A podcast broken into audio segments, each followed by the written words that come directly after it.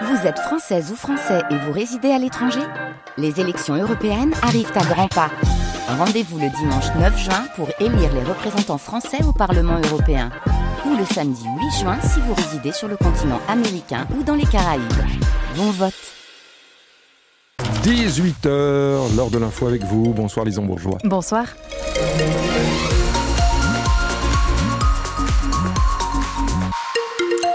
Je rappelle que c'est compliqué toujours à cette heure-ci hein, sur nos routes avec les, barrages, les manifestations donc qui coupent beaucoup d'axes, les grands axes. Euh, on l'a vu depuis tout à l'heure, on a beaucoup échangé avec vous. Soyez prudents bien sûr. On fera tout à l'heure d'ici une petite demi-heure un point euh, sur nos conditions de circulation pendant le match même. On viendra juste faire une petite incursion euh, à vos côtés Sylvain et Adrien pour faire le point sur la route. Juste lisons un petit coup d'œil sur ce ciel. Eh bien le ciel est plutôt clément avec quelques nuages mais pas de pluie pour l'instant et ça devrait tenir. À Hasbro qui fait en ce moment 10 degrés, 811 degrés et Douai 12 degrés. Et donc c'est l'événement pour les footballeurs du club de Fény-Aulnois. Ils reçoivent ce soir Montpellier en 16e de finale de la Coupe de France. Les nordistes sont en National 2. En face, Montpellier est 12e de la Ligue 1. Le match commence dans quelques minutes au stade Léo Lagrange de Maubeuge. On le suit juste après ce journal dans moins de 3 minutes avec Sylvain Charlet et Adrien Bray. Et puis on en parlait, les blocages hein, continuent malheureusement dans le nord et le Pas-de-Calais.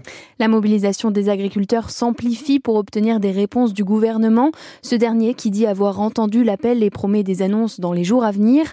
Sur les routes, il y a encore de nombreux barrages.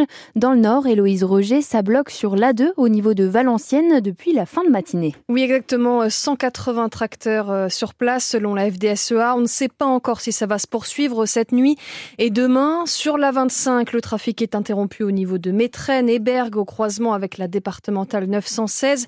Euh, plus de 200 engins sont sur place. Les agriculteurs ont prévu d'y rester toute la nuit. On peut tenir quelques jours, a même précisé un agriculteur. Euh, dans le Pas-de-Calais, sur l'A16, l'action au rond-point de Transmarc aux abords de Calais est terminée. Il y avait 130 euh, tracteurs selon la FDSEA au plus fort de la mobilisation.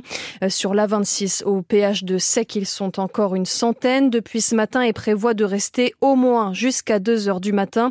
La relève sera prise donc demain par les agriculteurs du Béthunois. Ils vont se rassembler au niveau du péage de Béthune à 10 heures. Et tous les points de blocages sont à retrouver sur francebleu.fr. Le tribunal administratif de Lille s'est penché cet après-midi sur le dossier du lycée lillois Averroès. L'audience fait suite à trois recours déposés par l'association qui gère l'établissement privé musulman, le personnel et les parents d'élèves.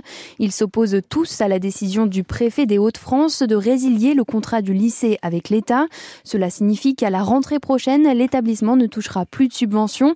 Pendant l'audience d'aujourd'hui, la préfecture a maintenu ses accusations de séparatisme et d'obscurantisme à l'encontre de l'établissement. De leur côté, les requérants ont dénoncé une décision politique basée sur des propos diffamatoires. La décision de mise en délibéré pardon, ne devrait pas être rendue avant plusieurs jours. Les chiffres de 2023 sont bons pour le musée d'histoire naturelle, le Palais des Beaux-Arts et le musée de l'Hospice Comtesse de Lille. Plus de 695 000 visiteurs ont été accueillis durant l'année.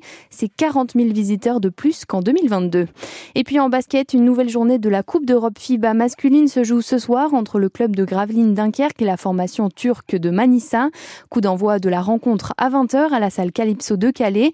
En Euroligue féminine, cette fois-ci à 19h30, les basketteuses de Villeneuve d'Ascq jouent sur le parquet de Basketland.